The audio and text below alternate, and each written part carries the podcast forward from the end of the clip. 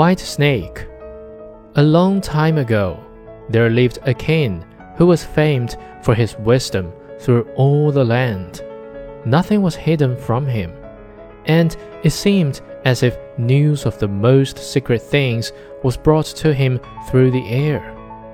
But he had a strange custom. Every day after dinner, when the table was cleared and no one else was present, a trusty servant had to bring him one more dish. It was covered, however, and even the servant did not know what was in it. Neither did anyone know. For the king never took up the cover to eat of it until he was quite alone. This had gone on for a long time. When one day the servant, who took away the dish, was overcome with such curiosity that he could not help carrying the dish into his room. When he had carefully locked the door, he lifted up the cover and saw a white snake lying on the dish. But when he saw it, he could not deny himself the pleasure of tasting it. So he cut off a little bit and put it into his mouth. No sooner had it touched his tongue that he heard a strange whispering of little voices outside his window. He went and listened, and then noticed that it was the sparrows who were chattering together and telling one another of all kinds of things which they had seen in the fields and woods. Eating the snake had given him power of understanding the language of animals.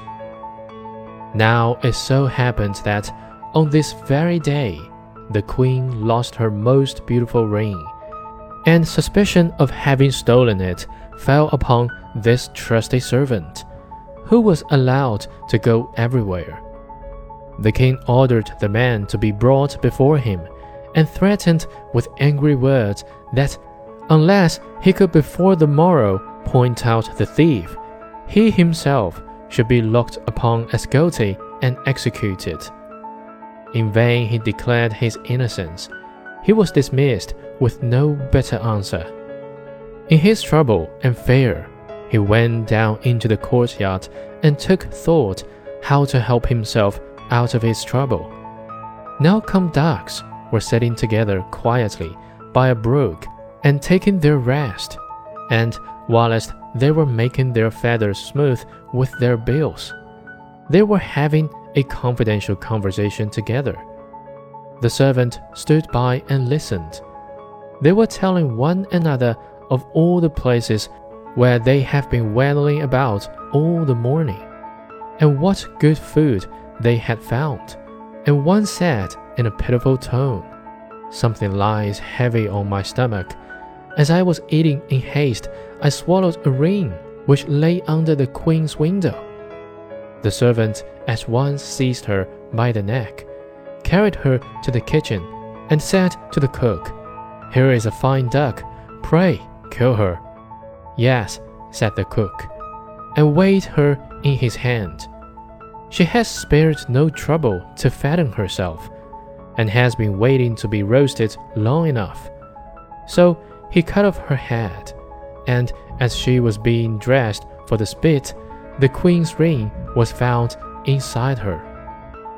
The servant could now easily prove his innocence, and the king, to make amends for the wrong, allowed him to ask a favor and promised him the best place in the court that he could wish for.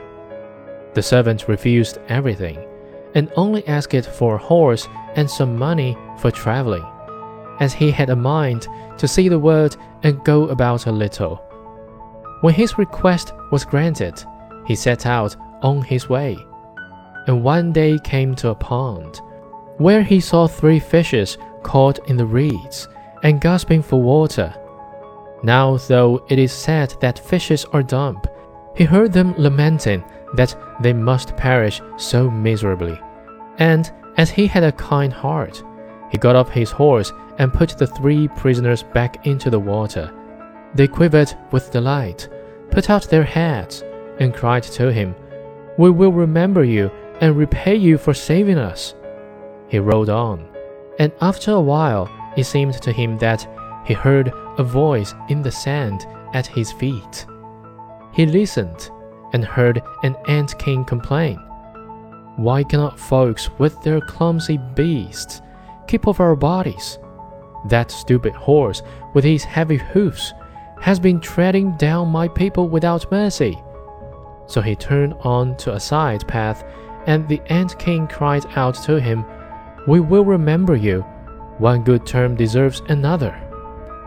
The path led him into a wood, and here he saw two old ravens standing by their nest, and throwing out their young ones.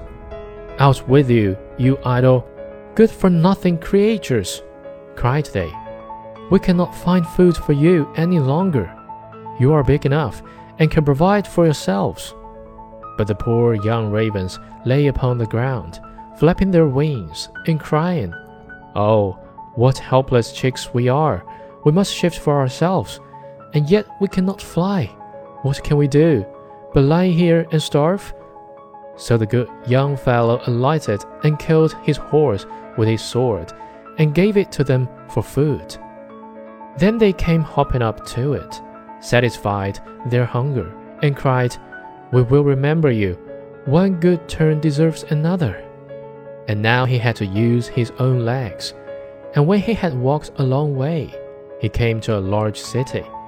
There was a great noise and crowd in the streets, and a man rode up on horseback, crying aloud, The king's daughter wants a husband but whoever sues for her hand must perform a hard task, and if he does not succeed, he will forfeit his life.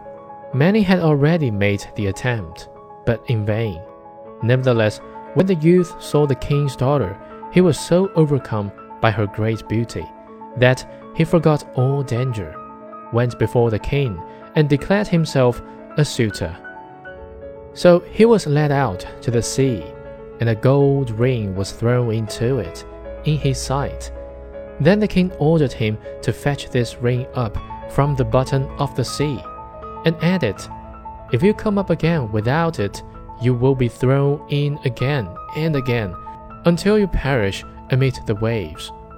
All the people grieved for the handsome youth, and they went away, leaving him alone by the sea. He stood on the shore and considered what he should do, when suddenly he saw three fishes come swimming toward him, and they were the very fishes whose lives he had saved. The one in the middle held a mussel in his mouth, which he laid on the shore at the youth's feet. And when he had taken it up and opened it, there lay the gold ring in the shell. Full of joy, he took it to the king and expected that he would grant him the promised reward.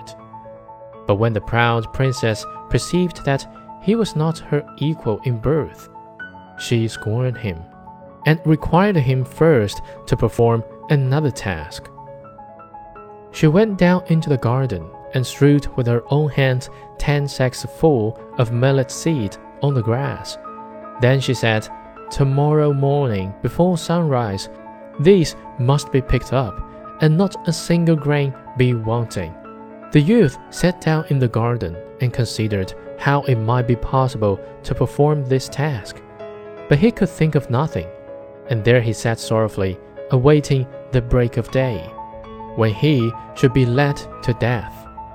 But as soon as the first rays of the sun shone into the garden, he saw all the ten sacks standing side by side, quite full, and not a single grain was missing. The ant king had come in the night with thousands and thousands of ants, and the grateful creatures had by great industry picked up all the millet seed and gathered them into the sacks.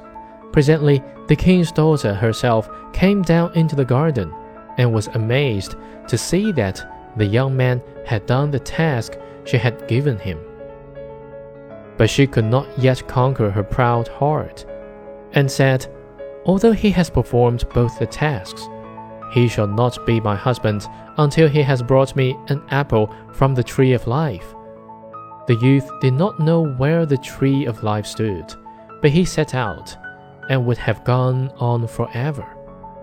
as long as his legs would carry him, though he had no hope of finding it.